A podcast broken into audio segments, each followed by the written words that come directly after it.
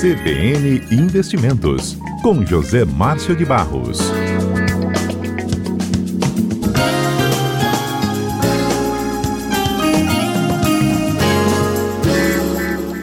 Conosco ao vivo para trazer o seu comentário aqui nessa sexta-feira, José Márcio de Barros. Olá, Fábio. Tudo bem por aí? Tudo jóia, tudo bem. Que bom, bem-vindo, José Márcio.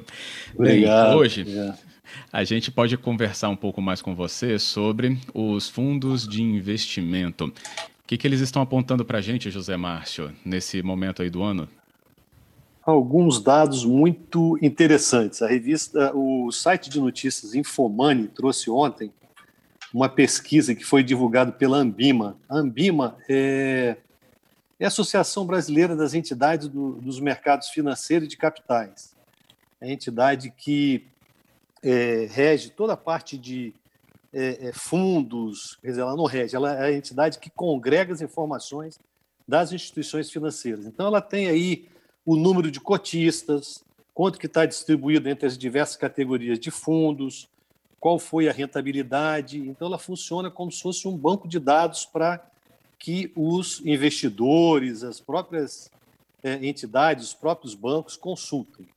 Então, eles têm, a, a, a, CVM tem uma maneira de distribuir fundos e a Ambima tem outra. A Ambima, ela costuma fazer em seis categorias. Então, os fundos de investimento são distribuídos da seguinte forma: tem renda fixa, né? aqueles fundos que aplicam renda fixa, tem o fundo de ações, que são todos da, que aplicam renda variável. Nós temos os fundos chamados multimercados, tem os fundos cambiais, os fundos de previdência e os fundos estruturados. Então, ele divide em seis categorias.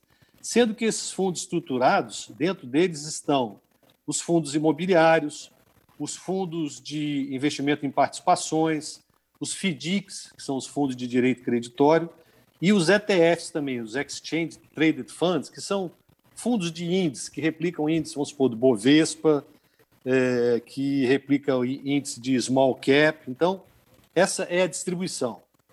Então, a gente vai dar três flashes, vai dar um número de cotistas e a gente vai verificar que o número de cotistas, com a queda nas taxas de juros, o número de cotistas subiu só nesse ano de 2020 13%.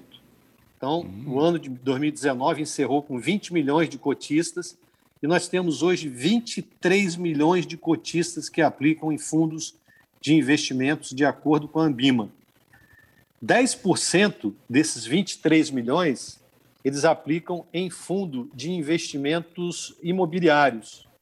50%, metade deles, em fundos de renda fixa.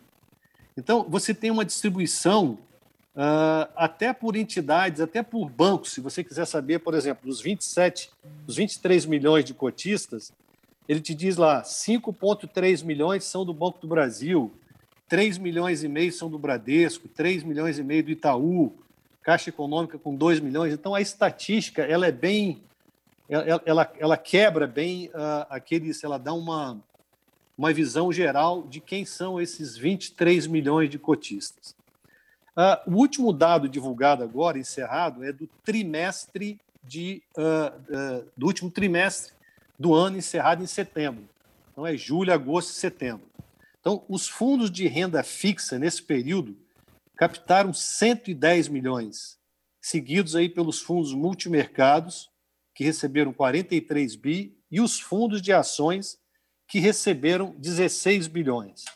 Então, só para que o nosso ouvinte tenha uma ideia, uh, uh, só no mês de setembro uh, entrou, foi captado em fundos de, de, de, de, investimento 36 bilhões de reais no mês de setembro. Então, uhum. dos 36 bilhões, 21 bilhões entrou para fundos de renda fixa. Multimercados receberam 5, fundo de ações receberam 4, os fundos de previdência receberam 1,6, FDIC 3. O único que teve resgate, que teve saída, foram os fundos cambiais. Para a gente ter uma ideia comparativa, Fábio, para a gente dar uma ideia para os nossos ouvintes, para não ter que falar só em número, comparar isso aí com poupança. Por exemplo, a poupança ah, teve um ingresso líquido no mês de setembro agora de 13 bilhões de reais. Então, enquanto os fundos de investimento receberam 36, a poupança recebeu 13. E já é o sétimo mês consecutivo que eles têm captações positivas. Então, só no ano de 2020, a poupança já recebeu 137 bilhões de reais. A poupança hoje tem um saldo líquido de um trilhão de reais. Né? Lá em, em, em 2019, uh, ah, inteiro, a poupança recebeu 13 bilhões de depósitos, quer dizer, foi praticamente aquilo que o mês de setembro desse ano é, teve a mesma captação do que o ano inteiro, o ano passado inteiro, nas cadernetas de poupança. Isso é para a gente ter Tem uma, uma noção. leitura é, de até que isso seja reflexo também do próprio auxílio emergencial. Uma das né, leituras do auxílio. Bem, bem, bem colocado, Fábio. Tem sim, tem a ver com o recebimento de, uh, de valores pelo, pelo, pelos auxílios emergenciais. E aí, quando a gente vem comparar o ano, né, pego, a gente, quando a gente pega a leitura do ano inteiro até setembro, a gente teve uma entrada de quase 200 bilhões de reais. Porém, ainda mostra uma queda de 16% se nós pegarmos os dados aí de dezembro de 2019. Então, desses 196 que entrou, praticamente 50% foi, foram para os fundos chamados multimercados, que receberam 81 bilhões. No mesmo período do ano passado, se a gente pegar até setembro do ano passado, entrou em fundo multimercados é, 58 bilhões. Então, esse ano foi teve uma procura maior em quase 30 bilhões a mais de investidores que procuraram os fundos chamados de multimercados. São aqueles que aplicam em câmbio, em moeda, em ações, em taxa de juros. Então, isso teve muita procura esse ano. Os fundos de ações, até o mês de setembro, eles tiveram um ingresso líquido daqueles 200 bilhões que nós comentamos, eles uhum. tiveram um ingresso de 66 bilhões. E quando a gente pega esse mesmo dado do ano passado, eles, eh, eles tinham recebido ingressos de 51 bilhões. Então, esse ano realmente entrou é, é, mais dinheiro do que em uh, 2019. E os fundos de renda fixa, desses 200 bilhões, recebeu aportes de 15 bilhões. Quem é que está nesse mercado, Fábio? É, são investidores institucionais, então são fundos de pensão, são institutos de previdência, são seguradoras, uh, eles entraram esse ano dos 196 bilhões, 164 bilhões são de investidores institucionais, ou seja, desse quem está falando aí, fundos de pensão, seguradora, institutos de previdência municipal, e o varejo como um todo sacou 40 bilhões. Aí a gente chega àquela parte que eu acho que é a mais importante. Sim, nós temos 23 milhões de cotistas, teve um ingresso de 200 bilhões de reais esse ano. E qual foi o fundo que apresentou o que teve o melhor desempenho? Então, com o desempenho maior, positivo, vieram os fundos multimercados que investiram uma parte de seus recursos no exterior, aproveitando inclusive a valorização do dólar. Então, os fundos multimercado renderam 9,4% até setembro. Os fundos de ações, chamados small cap, foram os que mais perderam. Eles perderam até setembro 19%. E os hum. fundos cambiais, só no mês de setembro, tiveram uma valorização de 2,7%. Aí, obviamente, ajudados pela valorização do dólar, que uh, foi de 2,5% só no mês de setembro. Então, o que, que, é interessante disso tudo aí, Fábio? As pessoas estão migrando à medida, de, à medida que uh, as pessoas viram as taxas de juro cair, elas começaram a migrar os seus investimentos, uh, não queriam aplicar diretamente no mercado de ações, não queriam aplicar diretamente em títulos públicos, elas fazem através dos fundos uh, de investimento, que nada, são nada mais, nada menos do que condomínio. Então, em vez de você morar numa casa, você mora, passa a morar num apartamento, e aí você dilui os custos que tem lá de taxa de administração que são cobrados, de tudo você rateia, então fica mais barato para o cotista e ele entrega aqueles recursos dele para um, para um gestor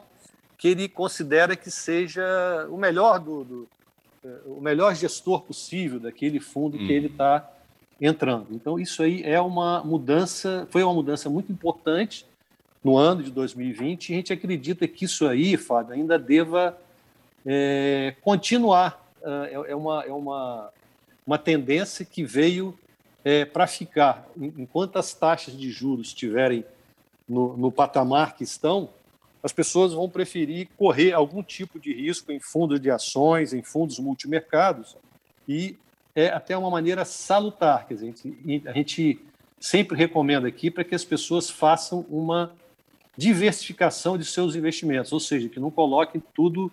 Ah, não, vou, é, eu vi que Zé Márcio falou que os fundos multimercados estão rendendo bem, eu vou procurar um multimercado e vou colocar todo o meu recurso lá. Não, não é assim.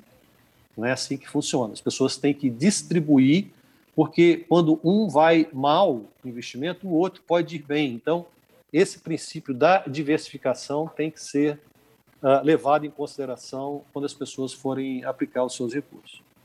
Com certeza. Esse alerta é fundamental mesmo. É isso, José Márcio. E a gente também, né, observando ao longo dos últimos dias, eu vou deixar até que no nosso próximo encontro, né, ou algum deles, porque a gente vai ter até novembro essa novidade, falar com você do Pix.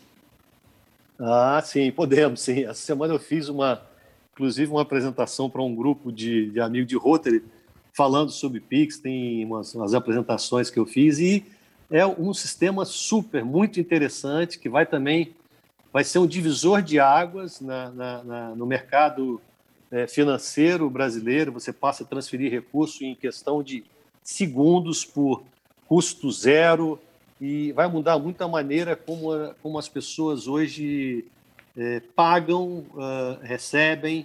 É, é, muito interessante. O Pix é, cabe, eu acho que um programa inteiro para a gente falar e foi o que você falou, acho que a gente tem um tempo para fazer isso aí antes de, de novembro e trazer uma, as informações para os nossos ouvintes. Beleza, certeza. eu nem fiz a minha chave ainda, nem sei o que, que ela vai fazer, mas eu não fiz ainda não. eu acho que eu fui o primeiro que fiz, eu já fiz em todas as instituições com quem eu tenho relacionamento, eu acabei fazendo.